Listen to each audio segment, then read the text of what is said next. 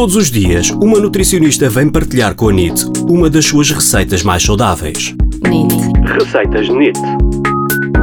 Hoje, com a nutricionista Sónia Marcelo. Bolinhas de aveia e cenoura. Este é um excelente snack para hum, levar consigo ou para mandar na lancheira, por exemplo, dos seus filhos.